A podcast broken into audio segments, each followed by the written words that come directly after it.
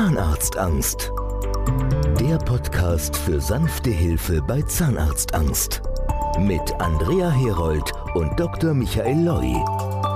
Bei mir sitzt Dr. Michael Loi. Er ist der Gründer der Dr. Loi Group. Hallo, Dr. Loi. Hallo. Dr. Loi, wofür steht die Dr. Loi Group? Die Dr. Loi Group steht für Zahnärzte, die mit mir zusammenarbeiten, die ausschließlich das Interesse haben, Menschen zahnärztlich zu behandeln, die nicht zum Zahnarzt gehen können, weil sie so Angst haben. Und man spricht ja ganz oft von Zahnarztangst, Zahnarztphobie. Sehen Sie da Unterschiede? Ja, also im Deutschen ist es ja noch anders. Da sagt man Zahnarztangst, Zahnarztphobie, aber amtlich heißt es die Zahnbehandlungsangst beim Erwachsenen, also ganz scheinheilig. Zahnbehandlungsangst beim Erwachsenen heißt es in Deutschland. Und das ist natürlich verharmlosend, weil wenn man die Patienten sieht, die diese Zahnarztphobie haben, wie zum Beispiel die Frau Herold mal hatte, das sind Katastrophen, die sich da abspielen. Kann ein Außenstehender gar nicht verstehen, weil die sagen dann, wieso zum Zahnarzt, ist doch nicht so schlimm, gehe ich doch auch. Sie haben eine spezielle Methode entwickelt. Wie kam es dazu? Das hat einen längeren Anlauf gehabt. Ich habe zunächst einmal Menschen behandelt, die man zu dieser Zeit, als ich das begonnen habe, nicht behandeln konnte. Die wurden nur in Kliniken behandelt, also Zahnärzte, das waren behinderte Patienten mit geistigen und körperlichen Behinderungen, vor allem mit geistigen Behinderungen, die waren also absolut unbehandelbar und die konnte man nur in Vollnarkose behandeln.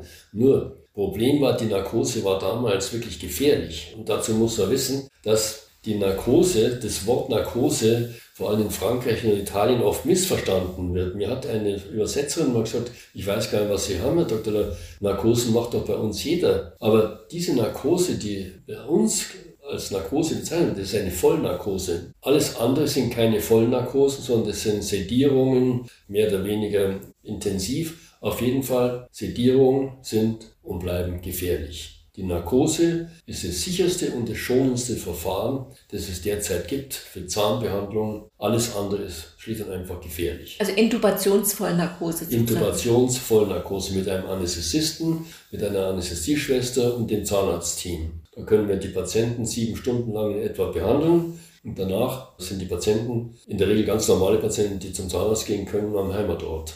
Wie konkret funktioniert Ihre Behandlung, diese Dr. Loy-Methode in drei Terminen? Da muss man auch ein bisschen ausholen. Und zwar konkret ist es so, dass die Patienten erfahren, dass es uns gibt, dass wir solche Behandlungen durchführen können, aber das heißt noch lange nicht, dass sie deswegen zu uns kommen. Wir haben eine Phase eingeschaltet, die nennen wir Pre-T1. In dieser Phase können die Patienten anonym mit einer ehemaligen Mitarbeiterin, mit einer ehemaligen Patientin sprechen, die selber ein ganz extremer Fall mit Zahnarztangst war. Die ist natürlich authentischer als alle anderen. Das bin ich. Ja, genau, ja, genau.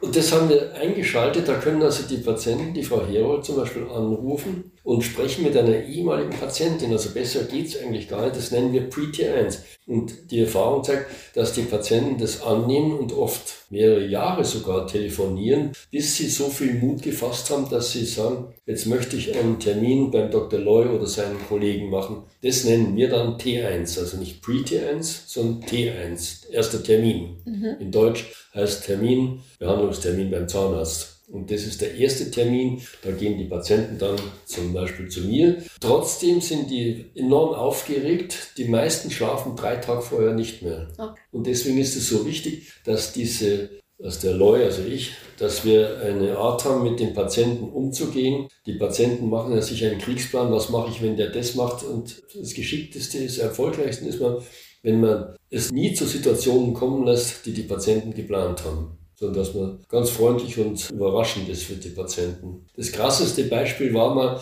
als eine Patientin zu mir gesagt hat, ich soll ihr nicht böse sein, aber sie kann den Mund nicht aufmachen, weil sie sich so schämt. Und wenn ich sage, sie soll nach Hause gehen, weil das geht dann nicht, dann ist sie mir auch nicht böse. Und ich habe dann gesagt, na lass uns halt zu, mit dem hat sie überhaupt nicht gerechnet. Und dann war das ganze Gespräch locker und wir haben alles machen können. Der Bann war gebrochen. Der Bann war gebrochen, genau. Schön.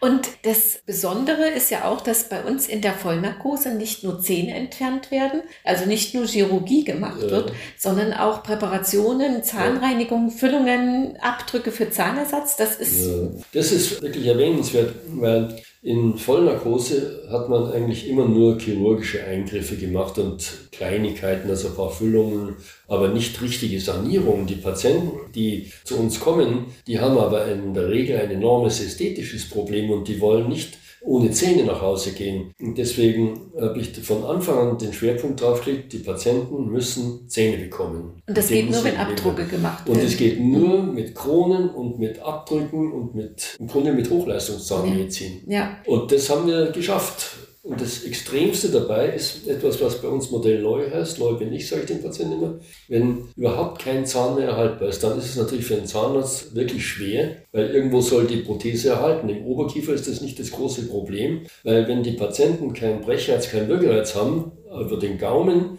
halten die Prothesen mit Haftsalbe meistens sehr gut. Da hört man eigentlich nie ein Problem. Aber im Unterkiefer gibt es kein Gaumendach. Und da halten die Prothesen auf den vielen Extraktionswunden überhaupt null. Das heißt ein wirkliches Problem.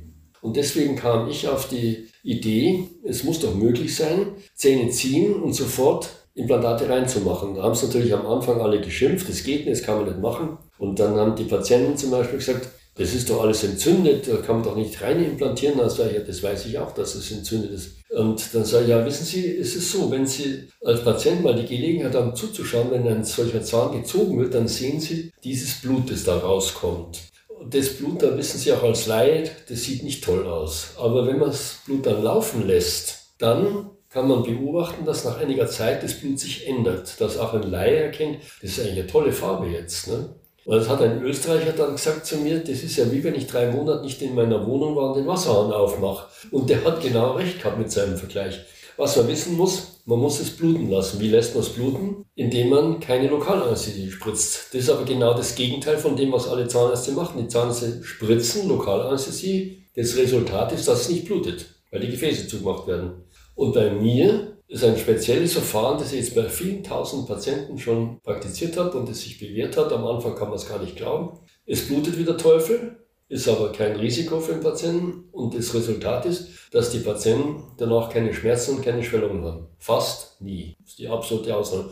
Meine Zahnärzte, die bei mir arbeiten, die haben mir dann erzählt, was der Leute erzählt. Der erzählt da Märchen, aber jetzt wissen sie selber. Und für unsere Patienten ins Ausland, ob jetzt nach Frankreich, Italien, Luxemburg, kommen wir für den Beratungstermin ja direkt nach Paris zum Beispiel, ja. nach Lyon, nach Luxemburg. Die Behandlung in Vollnarkose ist derzeit für unsere Patienten aus Frankreich doch eher möglich in Deutschland, in Österreich und in der Schweiz. Warum ist das so? Also dazu muss man wissen, da muss ich nochmal auf die Narkose zurückkommen. Mhm. Die Italiener und die Franzosen und die Spanier, die haben das Wort Narkose und meinen damit was ganz anderes, als wir mit Narkose meinen. Wir meinen in Deutschland mit Narkose die sogenannte Vollnarkose. In Intubation. Mit Intubation, ja. Anästhesisten und Anästhesieschwester. Da wird also in Vollnarkose behandelt. Und man kann nur eines vorab sagen, das ist das sicherste und schonendste Verfahren, das es überhaupt gibt. Alle anderen Verfahren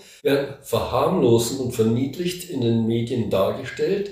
Ich habe eine Umfrage gemacht bei den Anästhesisten, ob sie ihre Patienten in Sedierung zahnärztlich behandeln würden. Die haben alle gesagt, du liebe Zeit, das machen wir auf keinen Fall.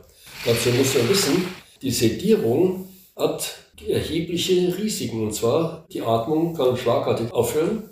Und die Schluckreflexe können schlagartig aufhören. Das ist kein Problem, wenn Sie Proktologie oder Gynäkologie tätig sind. Aber wenn Sie im Mund tätig sind, wo es einfach nichts in die Luftröhre gelangen darf oder in die Lunge geraten darf, da muss man dafür sorgen, dass das definitiv nicht passieren kann. Weil sonst hat man dann Lungenentzündung oder man ist schlicht und einfach tot. Die Patienten wissen aber von den Vorfällen, die tatsächlich ja passieren, wissen nichts, weil das nennt man eine retrograde Amnesie. Während der Behandlung, was da passiert, können die sich danach nicht mehr erinnern. Die merken also nichts von den Zwischenfällen. Aber die Zwischenfälle sind da und sie sind gefährlich. Ich muss sagen, ich habe das ja auch als die Narkose, die wir hatten, als das noch ganz neu war, die war richtig gefährlich. Das waren die sogenannten Halotan-Narkosen. Vor 30 Jahren. Vor 30 Jahren. Das waren die sogenannten Halotan-Narkosen. Und allein weil die so gefährlich waren, habe ich immer geschaut, was gibt es denn für Alternativen. Ich habe mit Christoph Dornier Stiftung, mit Max Planck Institut, mit weiß der toll, wen alles probiert, wie man die Narkose umgehen kann. Mit Hypnose haben wir versucht und also alles solche alternativen Verfahren. Aber es blieb nur die Vollnarkose übrig. Alles andere geht bei diesen Patienten definitiv nicht. Also ist es wirklich für unsere Patienten dann auch ein guter Weg und eine, eigentlich eine ganz einfache Möglichkeit aus Frankreich dann doch mal nach Frankfurt zum Beispiel zu kommen. Ja, das haben wir jetzt noch gar nicht angesprochen. Also diese Narkose, diese Vollnarkose ist in der Praxis in Frankreich, in Italien, in Spanien, in England, in Benelux nicht zulässig. Die Vollnarkose ist nur zulässig in Krankenhäusern. Deswegen habe ich ja immer versucht, in Krankenhäusern die Behandlung zu machen, aber das war definitiv unmöglich. Und zwar deswegen, weil die zahnärztliche Infrastruktur gibt es halt nur in Zahnarztpraxen. Abdrücke und Absaugen, was, was es alles gibt und Turbinen. Es gibt die Infrastruktur in den Kliniken nicht. Und deswegen, wenn jemand in Kliniken behandelt, gibt ja Zahnärzte, die in Kliniken behandeln, wegen Kind kleinen Milchzahn ziehen oder Weisheitszähne oder solche Geschichten. Aber Sanierungen, wo man Zähne beschleifen muss und Abdrücke machen muss und weiß Gott, was alles machen muss, erfordert zahnärztliche Infrastruktur. Und die zahnärztliche Infrastruktur gibt es aber nur in zahnärztlichen Praxen. Und deswegen muss man die Narkose in der zahnärztlichen Praxis, die Vollnarkose in der zahnärztlichen Praxis machen. Das ist aber nur in Österreich, Schweiz und Deutschland, Deutschland. erlaubt. Mhm. In allen anderen Ländern ist es verboten. Warum? Wahrscheinlich liegt es daran, dass diese Länder, die sogenannten Dachländer, einfach oft sehr hohe Level haben, was nicht heißt, dass die Franzosen nicht auch tolle Praxen haben. Aber der Gesetzgeber sieht es halt anders. Ja, also im Moment kommen unsere Patienten aus Frankreich zu uns nach Deutschland, sind ja. sehr zufrieden damit. Man muss ja auch sagen, man ist ja wirklich mit zwei Terminen fertig. Also ja. Beratungstermin findet in der Regel in Lyon zum Beispiel, in Mailand, in Rom ja. oder in Luxemburg statt. Und zum OP-Termin nach Frankfurt zum Beispiel oder nach Wien oder nach Berlin zu kommen, ist in der Regel nicht das Problem. Ich sage vielen Patienten immer, eine zahnärztliche Sanierung beim Zahnarzt um die Ecke ist viel zeitaufwendiger, als zweimal nach Berlin zu kommen oder nach Frankfurt zu kommen. Das ist in der Regel machbar. Und man muss dazu sagen, oder vielleicht sagen Sie es, wie werden unsere Patienten vor Ort betreut? Viele haben natürlich Angst und sagen, ich kann doch kein Deutsch, dann finde ich mich nicht zurecht. Also das ist auch wiederum ganz einfach. Das liegt auch daran, dass ich gerne reise. Also deswegen machen wir zum Beispiel die Beratung in Rom und in Mailand und in Barcelona, Madrid, Paris und vielen Städten halt, London. Wenn ich nicht die Sprache ganz vollständig kann, dann haben wir einen tollen Dolmetscher dabei und machen auf die Weise T1. Das sogenannte Pre-T1, das macht man über Telefon, auch über Deutschland. Da haben wir die Mitarbeiter, die diese Sachkenntnisse haben und die mit ihnen ihre Landessprache, Muttersprache sprechen können. Das sind oft Muttersprachler, die mit ihnen da sprechen, so oft sie Lust haben. Es kostet alles nichts, können sprechen, solange sie wollen. Bei T1 bin ich dann anwesend oder ein Kollege und da macht man das Gespräch wie in Deutschland, nur halt in Paris oder Lyon oder Mailand, wie auch immer. Die Behandlung selbst, T2, da ist dann die Vollnarkose notwendig. Die geht nur in Deutschland, Schweiz und Österreich. Und wenn es besonders anspruchsvolle Behandlungstechniken sind, das ist ja Hochleistungszahnmedizin, dann macht man das besonders gern in Frankfurt, Flughafen ist 20 Minuten entfernt, oder in Berlin, da sind diese ganzen Hochleistungszahnmedizinischen Techniken möglich, mit denen man die Patienten unglaublich toll versorgen kann. Und Dolmetscher ist immer mit vor Ort. Dolmetscher Dafür ist immer sorgen wir. Patient ist nie alleine auf sich angewiesen. Der Dolmetscher ist immer dabei, die zahnärztlichen Belange übersetzt, die anästhesiologischen Dinge übersetzt, dann die ärztlichen Belange übersetzt. Es ist immer eine totale Betreuung rundum. Dankeschön. Bitte. Zahnarztangst. Der Podcast für sanfte Hilfe bei Zahnarztangst. Mit Andrea Herold und Dr. Michael Loi.